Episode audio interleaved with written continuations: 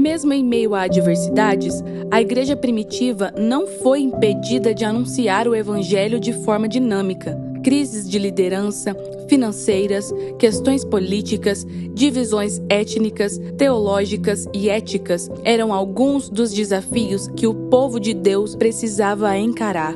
Nesta série, veremos como o livro de Atos nos evidencia que a base da fé cristã está sempre nas Escrituras.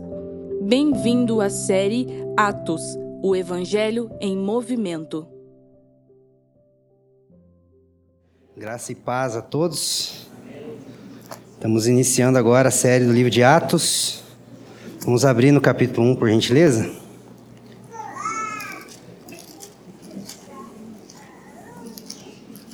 Como de costume, nós vamos fazer a leitura do capítulo que está proposto para o dia de hoje. E depois a gente vai desenvolver um, uma introdução, por ser a primeira palavra da série, vai ser uma introdução um pouco mais longa que as demais. E depois a gente vai estudar um pouco o capítulo 1, dando foco na ascensão de Jesus Cristo. Né? Vale nós considerarmos que o, o, livro de Atos é um livro histórico, que ele tem muitos eventos dentro de um capítulo. Né? É, então a proposta dessa série é irmos do capítulo 1 até o capítulo 12, né? essa é a primeira proposta nossa. E isso significa que, dentro de um livro histórico, a gente não vai conseguir fazer uma exposição verso a verso, ela vai ser capitular. Né? Então, todo domingo vai ter um capítulo, e dentro desse capítulo nós vamos acentuar os eventos principais dentro daquele capítulo. Então, hoje a proposta é a gente fazer uma introdução sobre o livro e falarmos sobre a ascensão de Jesus. Vamos ver o capítulo 1, então? Escrevi o primeiro livro, ó Teófilo relatando todas as coisas que Jesus começou a fazer e a ensinar, até o dia em que, depois de haver dado mandamentos por intermédio do Espírito Santo aos apóstolos que escolhera, foi levado às alturas. A estes também, depois de ter padecido, se apresentou vivo com muitas provas incontestáveis, aparecendo-lhes durante quarenta dias e falando das coisas concernentes ao reino de Deus. E comendo com eles, determinou-lhes que não se ausentassem de Jerusalém, mas que esperassem a promessa do Pai, o qual disse ele: De mim ouvistes. Porque João, na verdade, batizou com água, mas vós sereis batizados com o Espírito Santo não muito tempo depois desses dias.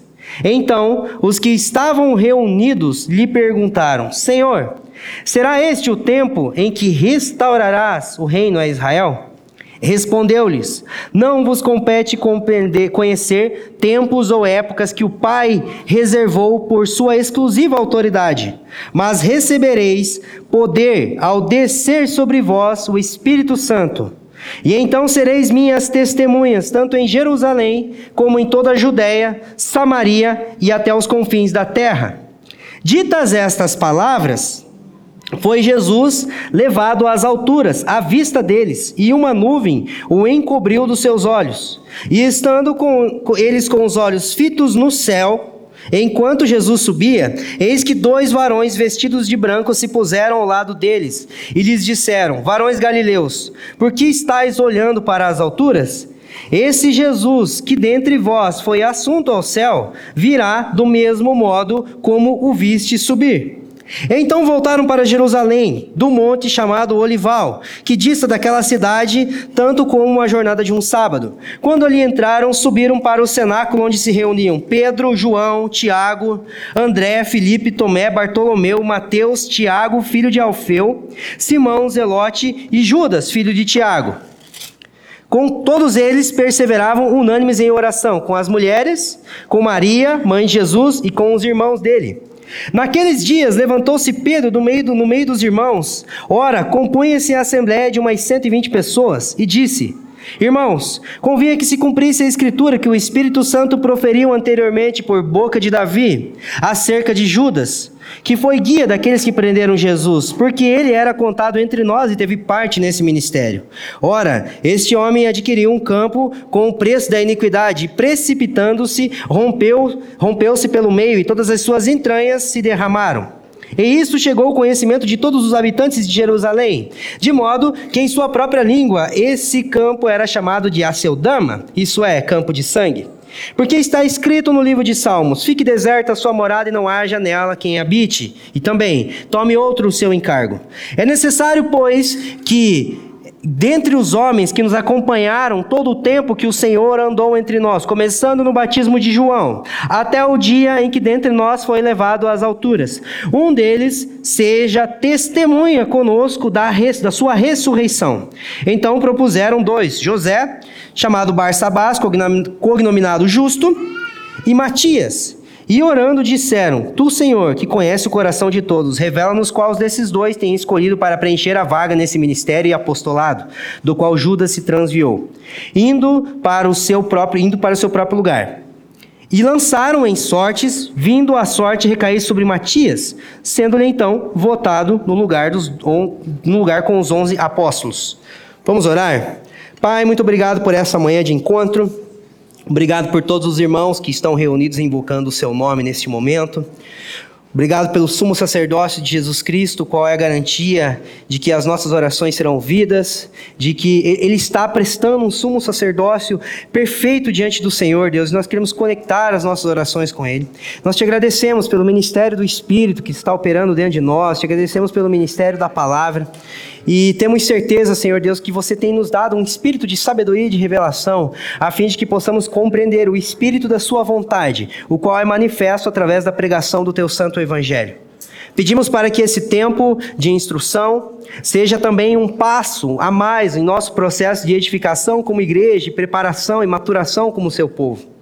Nós queremos depositar a nossa confiança na revelação de Jesus como nosso mestre. Nós estamos aqui reunidos em nome dele, por isso desfrutamos da promessa de que ele está entre nós e que ele está entre nós. Ele é capaz, ele é suficiente para nos fazer compreender aquilo que você pretende nos instruir hoje. E nele, somente nele depositamos a nossa confiança.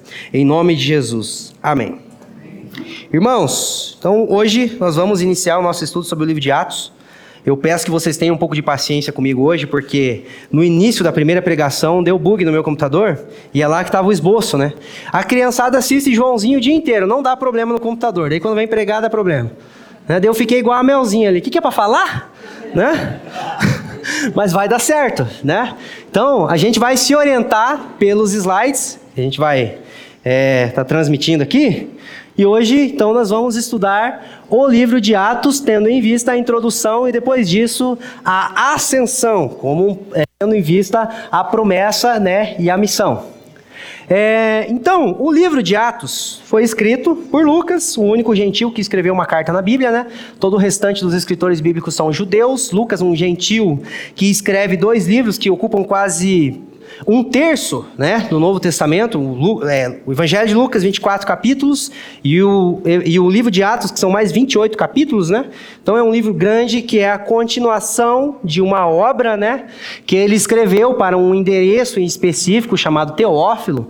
Provavelmente, alguns historiadores dizem que provavelmente, além de ser um amigo, ele era uma pessoa de uma posição mais exaltada dentro do Império Romano e ele é, favoreceu Lucas, né, até mesmo com manutenção financeira e outros tipos de coisa durante o tempo em que ele deixou o ofício de médico para se dedicar, né, a, a, participar das viagens missionárias do apóstolo Paulo, né. Então ele escreve esse evangelho e depois o livro de Atos, é, tendo em vista esse destinatário específico, mas não podemos achar que Lucas é, e Atos são cartas é, para um público é, pessoal apenas, né? Porque essas cartas, né, esses dois livros, eles foram consequentemente usados para instruir toda a igreja do primeiro século. Né? Nós precisamos lembrar que essas cartas eram cartas circulares, elas andavam entre as igrejas, né? Elas eram enviadas de uma igreja para outra. Então, o que era para ser necessariamente para uma pessoa, no final das contas, tornou-se instrução para toda a igreja do primeiro século ou depois, né? Depois que ficou pronta. É, o livro de Lucas ele vai narrar, né, o Evangelho de Lucas, ele vai narrar sobre a obra de Jesus e a forma como ele viabiliza a redenção. Né? Nós precisamos pensar que, é, precisamos considerar que a redenção é algo, o Evangelho é algo prometido desde Gênesis 3, quando Deus diz a Eva né, que haveria, viria dela um descendente que pisaria a cabeça da serpente. Então, ali nós já temos o próprio Evangelho, qual foi idealizado por Deus na eternidade, e ele é prometido ali, já em Gênesis. E isso se revela e se desenvolve no Antigo Testamento, até que nos Evangelhos Cristo consuma essa promessa. Então, o Antigo Testamento vai falar sobre a revelação e o desenvolvimento da promessa de redenção, ou a revelação e desenvolvimento da promessa do Evangelho. Cristo consuma essa promessa. Ele a torna viável, ele a torna possível através do seu sacrifício perfeito, através da sua morte e ressurreição. E o livro de Atos, ele vai narrar as implicações iniciais do cumprimento da promessa de redenção. Enquanto que Atos e as epístolas vão falar das implicações iniciais, o livro de Apocalipse vai falar das implicações finais. Então, o que nós temos em Atos são os primeiros relatos, ou o primeiro relato dos primeiros frutos do Evangelho.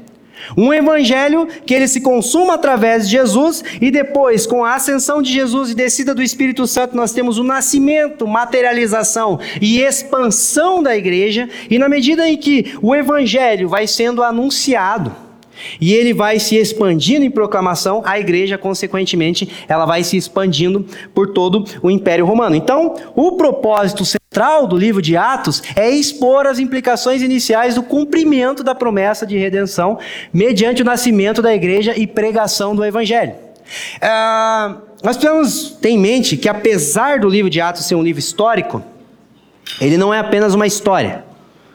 Porque Lucas, por exemplo, ele omite muitas coisas que aconteceram no primeiro século. Não tem como fazer um, um, um, documentário cronologicamente completo, vamos dizer assim. Porque aconteceu muito mais coisa no primeiro século. Então, ele é didático, ele organiza tanto o Evangelho quanto o livro de Atos de uma forma bem cronológica. Eu, particularmente, eu me identifico muito com, com o Evangelho de Lucas, porque ele ajuda você a entender os eventos. Né? Mateus é um evangelho que tem muito mais conexão com o Antigo Testamento. Marcos, ele tem muito mais praticidade. Lucas, é, perdão, João, ele vai falar da subjetividade do caráter de Jesus. Mas quando você lê o Evangelho de Lucas, você parece que você tem um desenho assim na tua cabeça exatamente do que aconteceu, né? É, e o Evangelho é, e o livro de Atos ele segue essa mesma proposta. Só que nós não podemos achar que, por ser um livro histórico, é apenas um livro que fala de história e não tem papel teológico.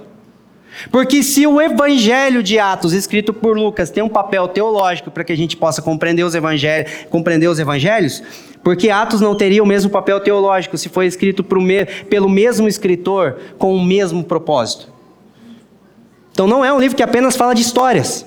Só que nós somos tentados a, a interpretar Atos apenas como um, um, um, documento de significado histórico, porque ele foi escrito em quatro, é, que ele narra eventos de quatro décadas, né, depois da, da ressurreição de Jesus até o final da vida de Paulo, tem mais ou menos 40 anos ali. Então é um período consideravelmente longo de tempo. Né? É, e ao mesmo tempo, ele vai narrar eventos que aconteceram em basicamente todo o Império Romano.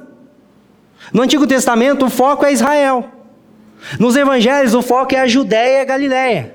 Regiões menores. Aí em Atos se expande para toda uma região geográfica de basicamente todo o continente, parte do continente asiático e parte do continente europeu. Então é uma vasta é, expansão, uma, um vasto espaço geográfico e um período de tempo considerável. Aí você lê Atos, tipo aquele dia assim que, pô, hoje eu vou ler os 28 capítulos, né? Um sábado à tarde ali, sei lá. Você termina o livro cansado, você fala assim, nossa, mas parece que eles estavam correndo de um lado para o outro assim. Agora ele está em tal lugar, de repente eles foram para não sei aonde. Tá... Do que se imagina Paulo correndia ali, mas não, ele ficava um tempo numa cidade, ele chegava, ele pregava. Primeiro ele ia na sinagoga, depois ele ia para os gentios.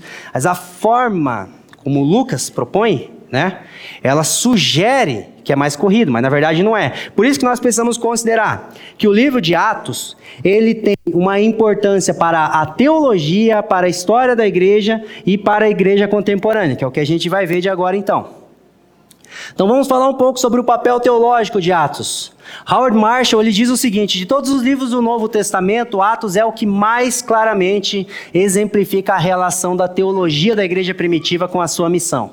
Atos é a história de uma missão no decorrer da qual aprendemos o conteúdo teológico do Evangelho e da teologia sobre a qual repousou a missão aos judeus e aos gentios. Então, ele está propondo que a história de Atos ela está intimamente ligada com a teologia. Porque foi durante esse momento em que os apóstolos eles foram sistematizando, organizando a, a aquilo que seriam as implicações do evangelho. Qual é a diferença de judeu e gentil? Como que a gente vai viver uma vez que a gente é gentil? O que acontece de, depois da morte?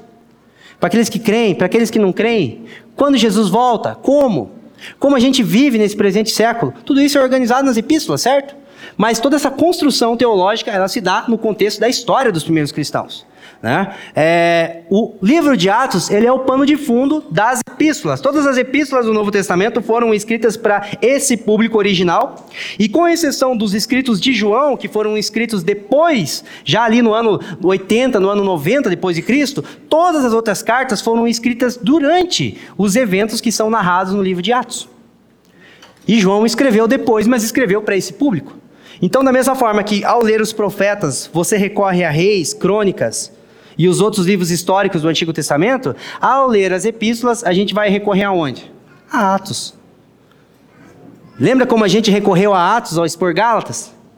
Como a gente recorreu a Atos ao expor Efésios? Porque parece que é, as epístolas são tipo documentos. Atos é tipo um álbum de fotos, assim. Você consegue ver as coisas de uma forma mais clara. Tira Atos do Novo Testamento para ver se você consegue compreender o desenvolvimento das coisas. É muito mais difícil. Né? Então, Atos ele forma esse pano de fundo das epístolas, por isso precisa ser lido junto com elas. Depois, nós temos a relação né, de Atos com a eclesiologia, ou seja, é, nós vamos vendo né, como, como, o livro de Atos ele é responsável pela construção do corpo doutrinário da Bíblia. Esse é o livro que vai narrar o nascimento, o desenvolvimento e a expansão da igreja. Então, quando se pensa eclesiologia, quando se pensa estudar sobre a igreja, não pode pular o livro de Atos, porque ele vai conter informações essenciais para compreendermos sobre esse assunto.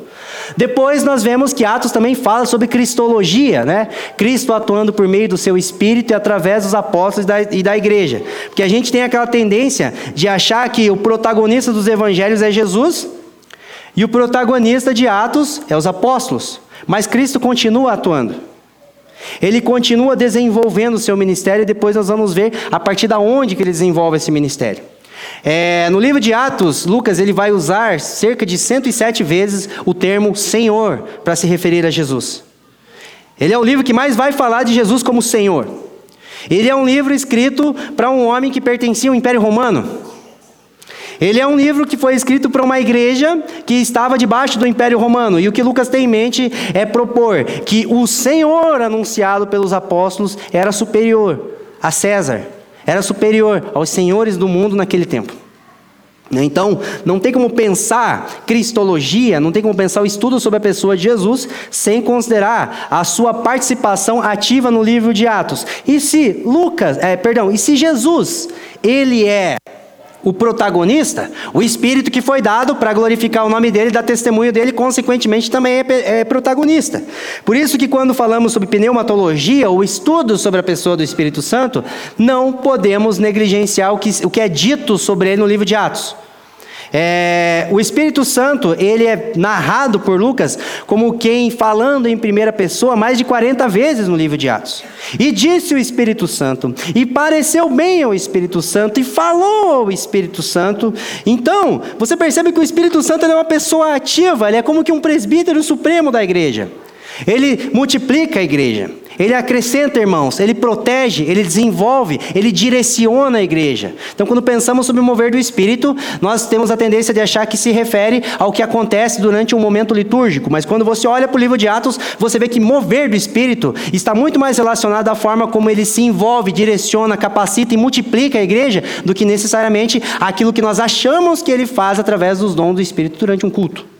Por isso que o livro de Atos, ele é visto por muitos historiadores não apenas como Atos dos Apóstolos. Eles dizem, esses teólogos, historiadores, eles dizem que é, caberia muito melhor dizer Atos do Espírito Santo, através dos apóstolos.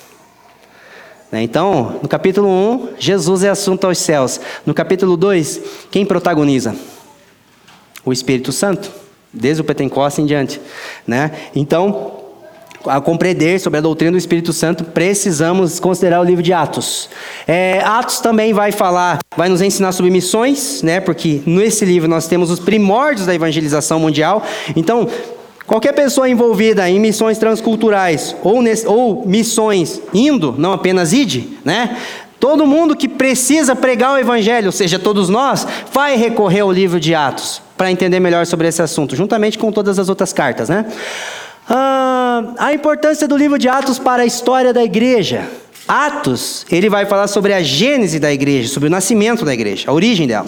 É claro que, por exemplo, quando você recorre para um livro, uma carta como a Epístola de Paulo aos Efésios, você tem uma, uma explicação muito mais subjetiva né? muito mais é, é, é, cheia de fundamentos acerca da natureza da igreja, da sua identidade, vida e vocação. Mas o livro de Atos ele fala do momento em que a igreja nasce, como ela se desenvolve, né? É, e da mesma forma que o livro de Gênesis ele vai falar sobre a formação do homem e do cosmos, mas ao mesmo tempo ele vai estabelecer princípios pelo qual o homem e o cosmos funcionaria. Quem estava na escola novamente, quem está, sabe que quando a gente se, a gente se referia a Gênesis, nós falávamos de origem e princípio. Não é apenas origem, é princípio, ou seja, os princípios pelos quais as coisas devem funcionar. Então, quando se pensa em Atos, como o livro que fala, um dos livros que fala sobre a gênese da igreja, não é apenas que, um livro que fala como ela surge, mas é um livro que vai estabelecer absolutos a partir do qual ela funciona. De sorte que todo movimento relevante ao longo da história da igreja, ele sempre recorre a Atos, os evangelhos e os escritos do Novo Testamento, entendendo que ali estão os absolutos pelos quais a igreja deveria se desenvolver.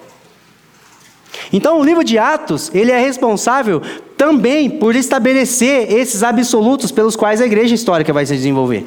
Por isso que a gente pode fazer uma, uma relação entre engenharia e arquitetura. Né? A, a engenharia ela vai falar de fundamentos, ela vai falar de viga, ela vai falar é, de estruturas, de coluna, ela vai falar de coisas que são absolutas. Né?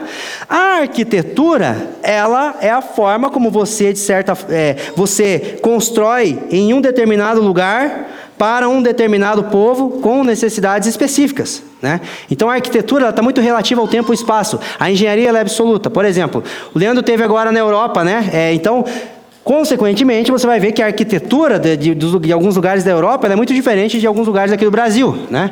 Se você for, por exemplo, na Itália, lá tem casa de 500 anos, 300 anos, da época da Idade Medieval, né?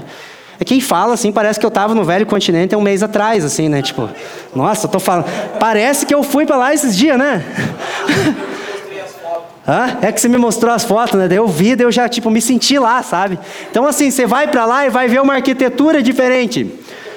Só que fundamento lá é fundamento aqui. Fundamento do que era na reforma é fundamento aqui. Fundamento do que era é, há 1500 anos atrás é fundamento aqui.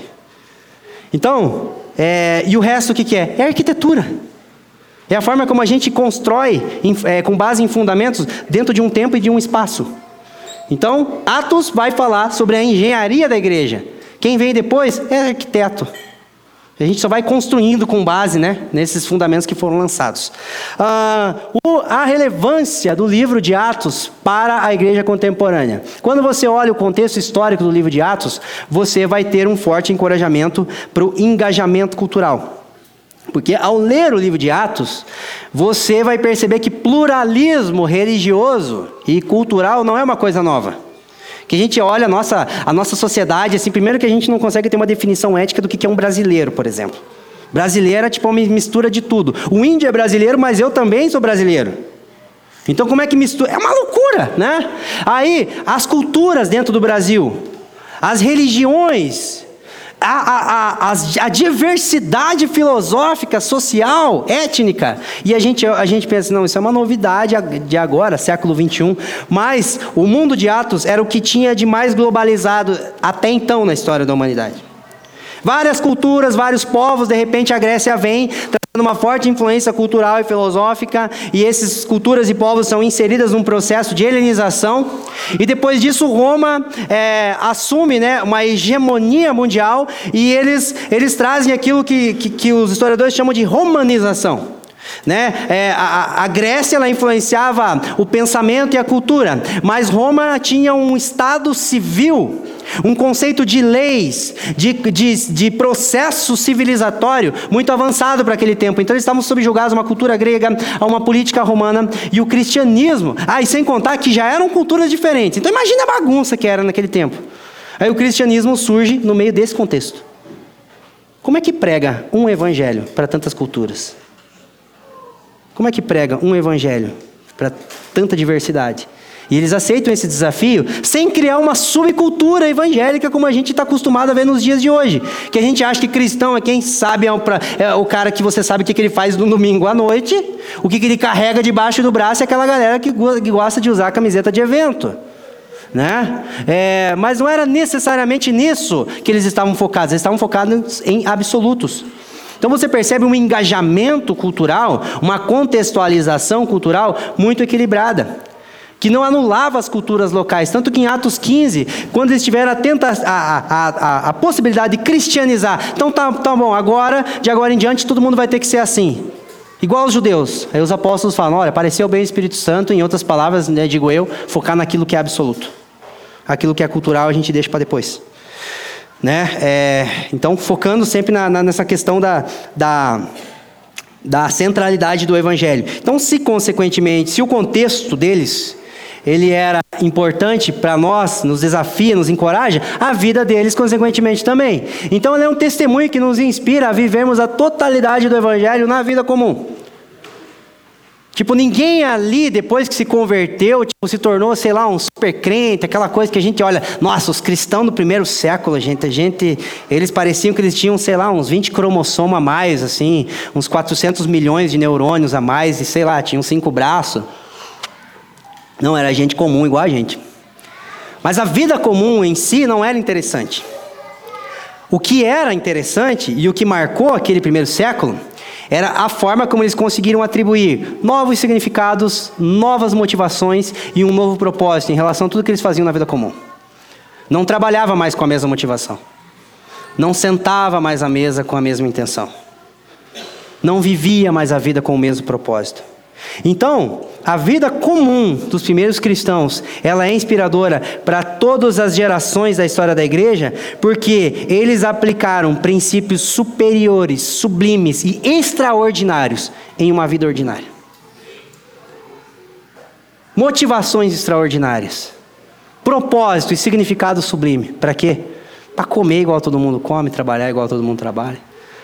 Mas não significa que as intenções eram as mesmas. Esse é o ponto, né? Então isso nos encoraja para os dias atuais, né?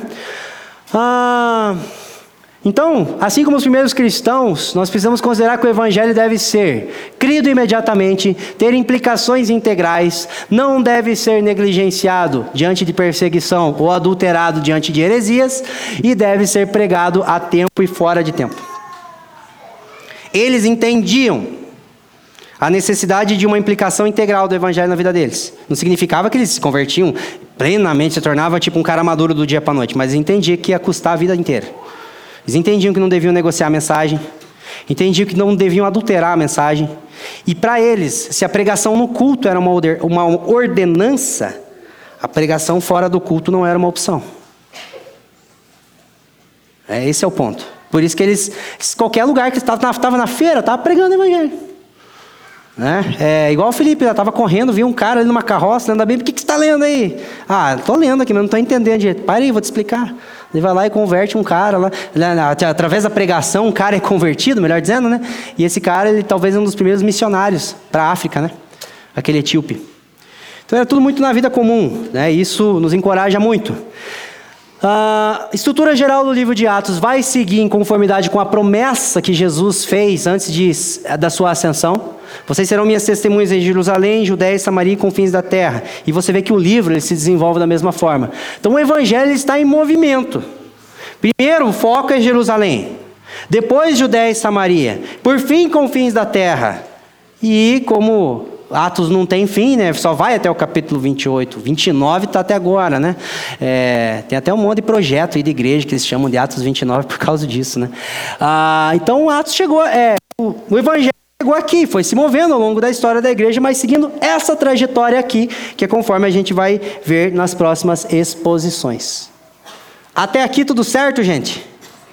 Vamos avançar então para o texto, e Deus vai ajudar em relação àquele relógio lá, que olha, aquilo lá me dá um desespero, mas vai dar certo. A exposição não é verso a verso, ela é capitular ou ela vai extrair o tema central do capítulo, ou os temas centrais. Por isso que hoje nós vamos enfatizar né, a ascensão e semana que vem a gente já parte para o capítulo 2, dando ênfase provavelmente ao Pentecostes. Né? Quinta-feira agora nós celebramos a ascensão como parte do calendário litúrgico, como parte do calendário cristão, é, entendendo que é não apenas uma festa a ser celebrada, né? É uma festa que precede o Pentecostes, né? É, dez dias antes, então domingo que vem vai ser o domingo de, de Pentecostes, né? É, só que a gente às vezes tem muito mais facilidade de celebrar o Natal, que fala da encarnação de Jesus, né? Nascimento, encarnação. Aí celebra a Páscoa, morte e ressurreição. O Pentecostes está voltando a ser popularizado, né, como parte, é, não digo, porque a, a, igreja histórica lembra muito, às vezes nós, a igreja contemporânea, temos a tendência a esquecer isso, mas parece que a ascensão meio que a gente pula, a gente não pensa na ascensão como um desses marcos. Se a ascensão recebesse 10% de atenção do que a Páscoa e o Natal recebe, Fafa, né? Já teríamos muito, muito que refletir sobre esse assunto. E esse vácuo que fica muito, que fica às vezes na, na, na mente de muitos, ela pode fazer com que a gente banalize a, a ascensão. Ou seu significado e suas implicações. Porque às vezes a gente pensa assim que a ascensão é tipo o dia que Jesus se aposentou, tá ligado, Cami? 33 anos, mais novo que jogador de futebol, acabou, terminei, estou voltando para a glória, né? A gente pensa que a ascensão é isso. Tipo, a gente acha que quando Jesus estava na cruz e diz está consumado, era tipo assim: ai, pai, até que enfim acabou. Vou morrer, ficar três dias aqui, né, morto, depois tu me ressuscita. Eu fico dando umas aulas de teologia para eles durante 40 dias, ó, partiu glória. Né? É, mas não é necessariamente isso. Né? Quando Jesus diz está consumado, ele quer dizer: pronto, aquilo que deveria ser feito para que a redenção fosse viável, aconteceu. Mas não quer dizer que ele terminou de fazer o que ele tem que fazer. Então a ascensão, ela não fala de um Cristo que não está mais trabalhando. Ela fala da transição do ministério terreno para o ministério celestial de Jesus. A ascensão é o momento em que Jesus completa sua obra terrena vai para o céu de forma física, corpórea, literal e histórica para iniciar o seu ministério celestial. John Stott vai nos ajudar a compreender isso. É... Em seu primeiro livro, Lucas relata todas as coisas que Jesus começou a fazer e a ensinar, até o dia em que foi levado às alturas, já que ele era poderoso em palavras e obras diante de Deus e de todo o povo. Nesse segundo livro, ele descreve sobre aquilo que Jesus continuou a fazer e a ensinar após a sua ascensão, especialmente por intermédio dos apóstolos, cujos sermões, sinais, milagres, autentificadores ele relata fielmente. Assim, o ministério de Jesus na terra, exercido de forma pessoal e pública, foi seguido do seu ministério celestial, exercido através do Espírito Santo por intermédio dos seus apóstolos. E mais, o que separa esses dois estágios é a ascensão. Ou seja, nos evangelhos, eles relatam o que Jesus fez perante os apóstolos. Em Atos, ele vai relatar o que Jesus começou a fazer através dos apóstolos. Se nós estivéssemos nos, nos dias da, da vida terrena de Jesus, nós teríamos tocado, apalpado, visto, como diz o apóstolo João no início da sua primeira carta. Nós tínhamos cheirado, nós tínhamos encostado a cabeça no ombro dele, no peito dele, igual o João fez. Mas ainda assim, tudo que Jesus fazia era perante nós. Hoje, nós e os primeiros cristãos, nós somos testemunhas daquilo que Cristo faz através de nós. Isso é muito mais superior. Isso é muito mais sublime. Né? Então Jesus não faz apenas perante nós mais, ele, fez, ele faz através de nós. E isso através da sua ascensão, porque através da ascensão de Jesus ao céu, ele inaugura, né, ele, ele retoma o seu papel é, perante Deus. E aqui nós vemos algumas, alguns aspectos dessa transição. Jesus ele transiciona de servo sofredor para Senhor do universo. Filipenses 1 vai falar que depois da sua humilhação, ele foi o seu nome foi exaltado sobre todo nome. Perdão, não é Filipenses 1, é Efésios 1, eu escrevi errado. Efésios 1 diz que Deus o ressuscitou e o fez assentar-se nas regiões celestiais, na sua destra, e acima de todo principado, de todo nome, né, que possa se referir na terra. Então, é, a ascensão coloca Jesus a fim de que ele reassuma esse papel de Senhor. Ele continua sendo um servo, mas em seu ministério celestial, a ênfase está no seu senhorio. Né? Depois nós temos a transição do Cordeiro de Deus que tira o pecado do mundo para o sumo sacerdote de uma nova ordem sacerdotal, da qual nós fazemos parte. Vamos ler Hebreus capítulo 4, por gentileza? Esse é um texto que ele tem uma aplicabilidade muito forte à luz do evento da ascensão e isso pode nos encorajar bastante. Então Jesus ele continua sendo o cordeiro que tira o pecado do mundo, até porque João em Apocalipse vai ver alguém semelhante a um cordeiro como tendo sido morto, no capítulo 5. Mas o autor de Hebreus, do início ao fim do livro, vai falar sobre o ministério celestial de Cristo como sumo sacerdote, né? maior que Moisés, maior que Arão, maior que o sacerdócio levítico. É, então Hebreus 4,14 vai dizer assim: Tendo, pois, a Jesus, filho, filho de Deus, como grande sumo sacerdote, que penetrou os céus, conservemos firme a nossa confissão. Então, aonde está a garantia da firmeza da nossa confissão? Não é na estabilidade das nossas circunstâncias, é na certeza de que Ele está lá. Não tem dia mal na nossa vida, irmão? Eu digo que tem dia mal, mas às vezes eu fico meio chateado quando a semana é mal, quando o mês é mal, parece que, né? Parece que é todo dia daí, né? E aí você fica abalado. Você se sente é, às vezes até parece que o processo de redenção, de santificação, ele, ele é retrógrado. Ele vai retrocedendo. Mas aonde está a garantia da nossa confissão? Ele está lá. Ele vive para interceder pelo seu povo. E ele, ele é alguém que ele pode se compadecer das nossas fraquezas, porque ele foi tentado em todas as coisas a nossa semelhança, mas ele é sem pecado. Então Jesus ele está lá em carne e sangue carne e osso. E ele diz para Deus: Eu sei o que é sentir essa aflição. Eu vivi isso. Eu entendo ele, Pai. Eu entendo eles. Ele ora em nosso nome. E isso produz em nós o quê? Confiança, ousadia. Porque o verso 16: Acheguemos-nos, portanto, confiadamente junto ao trono da graça, a fim de recebermos misericórdia e acharmos graça para socorro em ocasião oportuna. Isso é viabilizado pelo quê? Através da ascensão de Jesus. Então nós temos um sumo sacerdote. Nós não temos apenas um cordeiro pascal.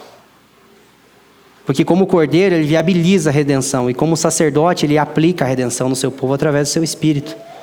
Ele está desenvolvendo ela hoje. Qual que é a certeza da nossa confissão? Ele está lá agora. Jesus também transiciona de advogado do seu povo para juiz de todos os homens. Ele continua sendo nosso advogado, porque João, em sua primeira carta, vai dizer que nós temos um advogado fiel perante o Pai, ou seja, ele está diante do Pai, como sumo sacerdote, intercessor e advogado. Mas Apocalipse capítulo 11, verso 15 ao 17 vai dizer assim, né? Ah, os reinos deste mundo se tornaram do Senhor e do seu Cristo, e este reinará pelos séculos dos séculos. Pois chegou o dia dele julgar, dele galardoar, dele retribuir aos seus servos, os santos e os profetas, e também para destruir aqueles que destroem a terra. Então Jesus ele assume essa posição como juiz de todo o universo para recompensar o seu povo e ao mesmo tempo para julgar todos aqueles que destroem a terra e oprimem o seu povo. Ele continua sendo nosso advogado, mas através do seu ministério celestial, ele assume a posição de juiz de toda a terra. É... E a ascensão de Jesus, ela não pode ser vista apenas como uma transição no ministério de Jesus, mas ela também tem impactos direto, diretos, né, em relação à forma como nós compreendemos a nossa identidade como igreja.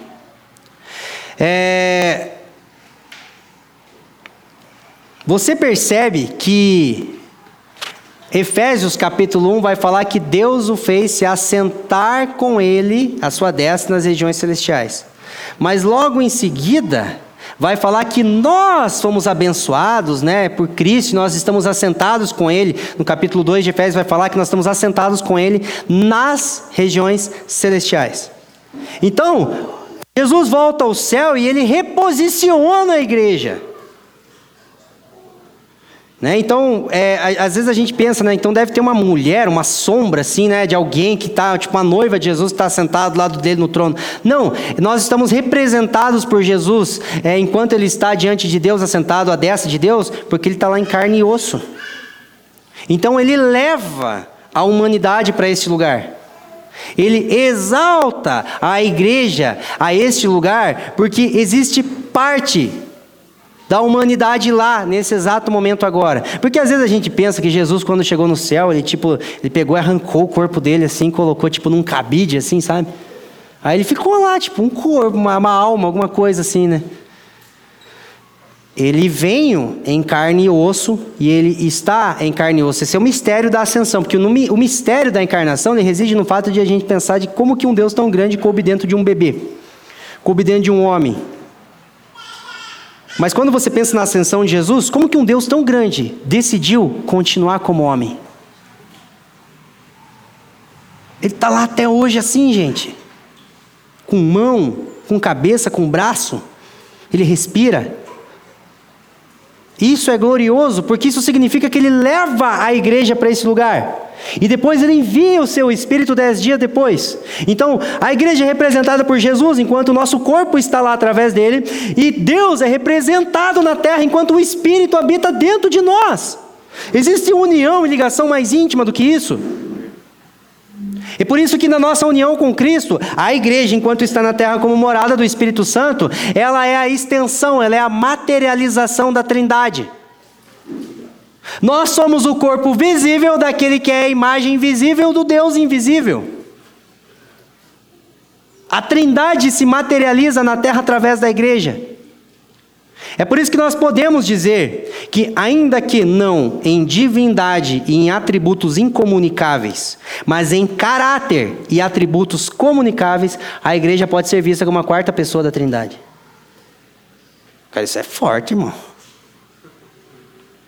Não em divindade, óbvio, não somos deuses.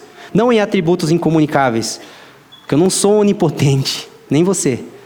A gente não é onisciente, mas em caráter, em relação, em comunhão, em natureza, em atributos comunicáveis. O papel da igreja é ser essa quarta pessoa da Trindade, essa extensão, essa materialização da Sagrada Família na terra. Porque Ele está nos representando nos céus, logo qual é o nosso chamado? Representá-lo na terra. Porque não somos uma religião que vai a um templo. Nós somos parte de uma religião, ou o cristianismo é parte de uma religião, né? É, o cristianismo é a religião onde nós somos o próprio templo. Nós não temos um templo, nós somos o templo. Então, Deus, através de nós, por intermédio da ascensão. Ah, a ascensão de Jesus é fonte de encorajamento para o cumprimento da vocação da igreja. É, imediatamente após a ascensão de Jesus, dez dias depois, Pentecostes, e depois disso, os primórdios da evangelização mundial. É interessante até que se percebe que não tinham dois anjos na crucificação, não tinha dois anjos na ressurreição. Né? Apesar que tinha um lá que falou com Maria, né? Mas ali na ascensão tem dois anjos. A primeira coisa que eles fazem é dizer o seguinte: olha, por que, que vocês estão olhando para o céu? E aí, Efésios vai dizer que ele nos reposiciona. Nós assentamos com Cristo nas regiões celestiais. Logo pensamos, buscamos as coisas da alto onde Cristo está, nós enxergamos as coisas a partir de uma nova perspectiva, de modo que tudo aquilo que nós fazemos na terra, apesar de encontrar adversidades, não pode nos parar. Porque se nós estamos enxergando as coisas a partir do lugar onde nós estamos, não mais de uma perspectiva de olhar para o céu e esperar vir algo, mas de uma perspectiva de que alguém, de que com Cristo nós estamos assentados com Ele. E aí eu fico pensando que tipo de Senhor neste mundo pode impedir que o evangelho progrida, que a igreja se expanda. Que a gente fica assim, né? Meu Deus, em outubro, se o Lula se reeleger, vai ser o fim da, se ele se eleger, vai ser o fim da igreja. Não, mas peraí, mas se o Bolsonaro se eleger, vai ser o fim do país. E agora? Né? Porque esquece Ciro, irmão. Não, terceira via tá fraca, né? Pelo amor, vamos, vamos ser realistas, né? Aí você fala, ai meu Deus, e agora? Ai, o que, que seria de nós sem o mito? Ai, mas se o Lula não voltar, o mito mata nós. Aí você fica. Ponto é que o evangelho progride com Nero ou com Constantino. Porque Jesus é Senhor deles. Esse é o ponto. O evangelho progride com Lula ou Bolsonaro. Até com a Marina, se ela ganhasse, gente. Porque eu acho que se ela se, se candidatasse, ia votar nela, porque ela é perseverante, entendeu? Falar, vou dar meu voto pra irmã, que eu não aguento mais ver ela tentar, né? Comunista. Hã? Como é? Comunista! Não, mas só pela perseverança da irmã, para honrar o esforço dela, tadinho. Não, mas falando sério, Jesus é o Senhor. Então, ele, ele é responsável por proporcionar qualquer tempo como favorável para o progresso do Evangelho. Porque o Evangelho está progredindo lá com o Kim Jong, matando o cristão. O Evangelho está progredindo com o Biden ou com o Trump. Ele é Senhor dos Senhores. Né? Da mesma forma, entendendo que Jesus é o nosso sumo sacerdote, qual tipo de tribulação vai nos, é, nos destruir, sendo que nós sempre podemos encontrar nele graça para socorro em tempo oportuno, como a gente acabou de ler?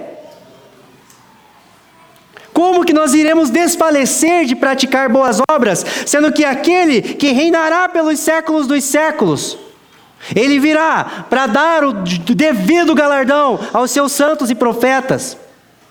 Como eu vou, me, eu vou viver para me vingar? Eu vou viver buscando os meus direitos e requerendo os meus direitos apenas, sendo que eu sei que um dia ele vai vir para julgar quem me oprime. Então a consciência de que nós temos um Senhor, de que nós temos um advogado, de que nós temos um juiz, que é o nosso cabeça, que está no céu nesse momento, ela nos encoraja à missão. Ela nos encoraja a não desfalecermos no testemunho de Jesus. Porque uma vez que Ele está dentro de nós, nós não apenas falamos de Jesus Cristo, nós somos a evidência da obra de Jesus Cristo. Nós somos a testemunha, é a prova. Porque testemunha não é alguém que sai falando, essa aqui é a testemunha, essa é a prova de que ele morreu e ressuscitou. Quem? Fulano, Ciclano, Beltrano, o Cami, o Vieira, o Fafa, eu, você. Nós somos a evidência. É uma evidência que prega o evangelho falando, que prega o evangelho vivendo, né? É, e por fim, Estamos caminhando para a nossa reta final. A ascensão de Jesus é a base para a nossa esperança escatológica, a qual tem um impacto é, escatológico pessoal e um impacto escatológico cósmico. Quando a gente estuda escatologia, existe a escatologia pessoal, o que acontece com a gente depois que morre, o que acontece com a gente depois que ressuscita. Aí tem escatologia cósmica, o que acontece com o cosmos depois que Jesus volta. Né?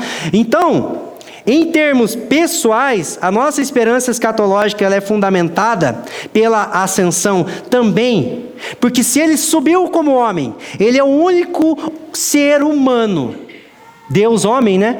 Em todo o universo, aonde a redenção, tipo, o download completou 100%. E qual que é a garantia de que a nossa redenção será completa? O único em quem a redenção se completou 100%, subiu ao céu, sentou no trono e governa sobre a história que vai nos conduzir a sermos completamente redimidos. Olha que beleza, gente! Ele direciona o curso da história que culmina na nossa redenção completa. Então, o modelo, o parâmetro, o, protótipo, a primícia, está lá.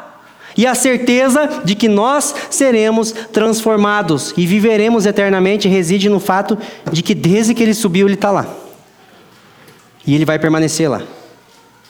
E aí nós temos um fundamento para a escatologia cósmica, ou a esperança no retorno de Jesus.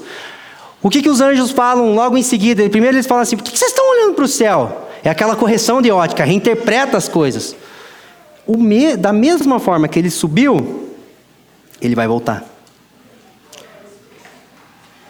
Quem crê que Jesus subiu aos céus de forma histórica, de forma física, é óbvio, né? Ele não está aqui. Então, tão óbvio deveria ser a nossa esperança no retorno dele. Porque a certeza é o fato incontestável da sua ascensão que determina a esperança que nós temos acerca do seu retorno. Porque a ascensão viabiliza a esperança do retorno de Jesus. Ele vai voltar. E quando ele voltar, nós seremos semelhantes a ele. Mas nesse intervalo, ide por todo mundo, prega o evangelho. Indo por todo mundo, prega o evangelho. Né? Então, é, a proposta de hoje é trazer uma introdução que ela vai servir como os pressupostos iniciais para que você, para que aqueles que virão depois de nós, né, depois de mim, no caso, é, expondo os próximos capítulos, eles não precisem se dedicar tanto a uma introdução. Eles possam se, se, se dedicar mais ao texto bíblico, né, porque o objetivo dessa introdução é estabelecer alguns pontos que a gente vai ter a mesma perspectiva, né. A gente vai entender alguns, alguns elementos centrais do livro de Atos e da mesma forma, né, é, semana que vem a gente vai falar vão, vão, vão falar conosco sobre o derramamento do Espírito, o Pentecostes, no dia, no domingo de Pentecostes, né? É, e a ascensão, ela prepara o caminho para o Pentecostes, né? É, Jesus ele sobe aos céus e a primeira coisa que ele faz, dez dias depois, ele envia o seu Espírito. Então são fundamentos centrais para todo o decorrer do livro, né? É, mas não é apenas algo para fortalecer a nossa convicção daquilo que a gente vai falar na semana que vem. Se a gente entende que a ascensão é um fato histórico, que a ascensão é um fato real, incontestável, nós precisamos sair daqui conscientes de que não há nada que nos impeça de viver e pregar o Evangelho. A Deus nós devemos culto, à cidade nós devemos o Evangelho. Nós somos devedores de culto a Deus. Tributai ao Senhor honra e glória, né? Mas ao mesmo tempo nós somos devedores do evangelho perante a cidade. E a ascensão de Jesus é um evento histórico que nos aprovisiona, que nos fortalece para que possamos desenvolver a vocação da igreja até que ele retorne. Amém? Obrigado por nos ouvir. A Família dos que Creem é uma igreja local em Curitiba comprometida com o Evangelho e a vida em comunidade. Para nos conhecer melhor e manter contato, acesse famíliadosquecreem.com.br.